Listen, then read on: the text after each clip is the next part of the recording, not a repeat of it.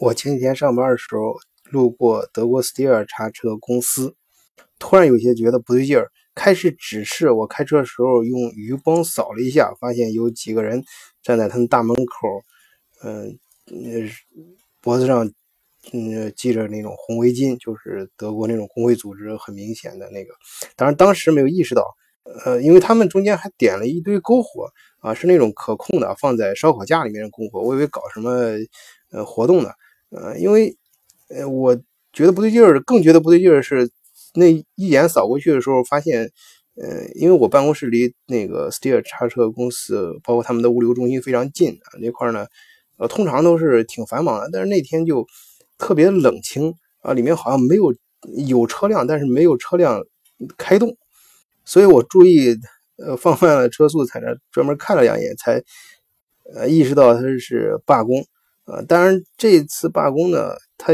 对于这个车厂来说，并人并不多，就几个人，稀稀拉拉的。呃，我感觉连五个人都不到。但是他们中间呃放了一堆火，所以说足以挡住整个呃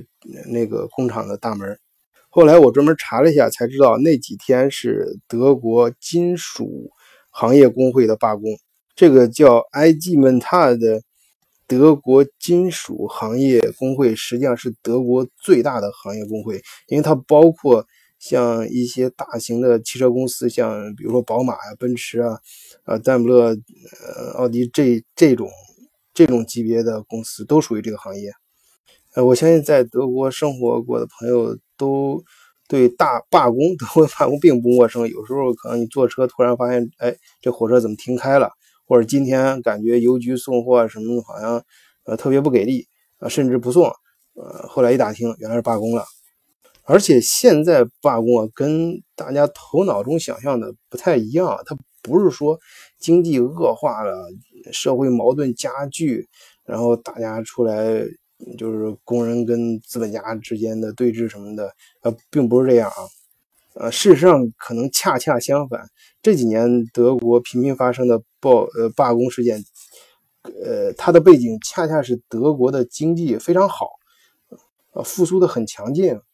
要知道，目前这两年是德国自1990年统一以来失业率最低的时候，连续这几年德国的经济增长大家都看到，而且它的政府盈余。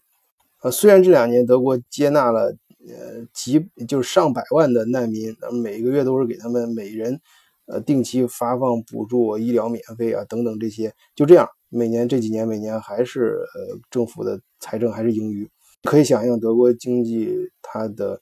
呃这个基本面非常扎实，而且确实这几年非常好，所以呢，这 IG 门塔就是金属行业工会，他们要求给。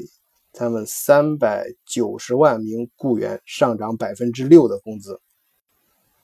事情闹到这么大呢，双方的谈判肯定那都是应该比较理性的啊，尤其是在德国，他不是说想闹那种法国大革命啊。首先在资方，就是资本家这边来说，呃，他们。这个特别这大公司嘛，它都都都是那种很大型的各种形式社会的投资，不管是股市还是大型的机构，对于投资者来说，他们害怕工资的上涨会进一步加剧通胀的压力。在前几期节目里讲过，对于德国这样的国家，它政府和银行它都害怕社会通货膨胀太厉害，一旦通胀控制不住，那后果是相当可怕。而工人不这样看，工人那边提出的。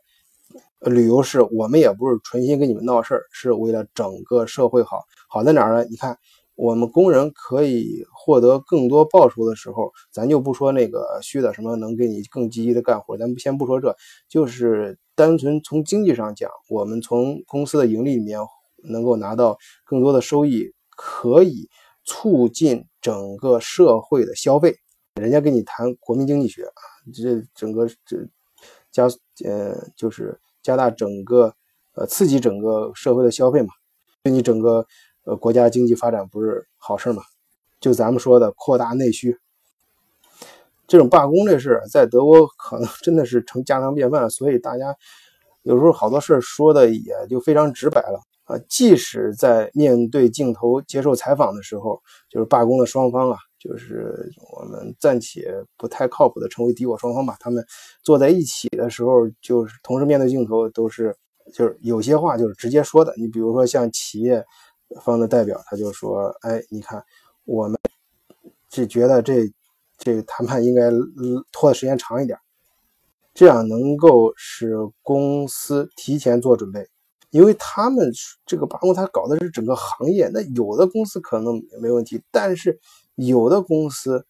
他难以负担这些奖金额度。所以有些企业代表就说：“你从一开始这庞大的数字就令我们受创。”说那个你们这一基本踏就是你们这个呃这个工会啊，你们不就是想看到这种这这种局面吗？这下可好，你如果我们受创，你们能好到哪儿去呢？当然，这个工会这边也是非常讲究策略。他罢工不是说真是，嗯，像中二一样，就是那么二呀。一一开始一拉鸣笛，像电影里面我看到老天爷一一喊口号就停停摆了。然后什么时候你答应我们，我们什么时候再复工？不是，它是一轮一轮的。就比如说，我们先给你停二十四小时，然后再好好干啊。干的时候一边干一边谈啊。然后我再给你停个十个小时或者停五个小时，就一轮一轮的。目前呢，传出的最新消息是，双方终于达成了协议，工人的工资将由今年四月份起上涨百分之四点三，其他的薪资调整将分二十七个月完成。双方达成协议的结果将首先在德国西南部的五十多万名雇员中实行，其中包括戴姆勒克莱斯勒的雇员。工会的代表和企业联盟的代表也都表示，将在德国其他州也推广这一协商的结果。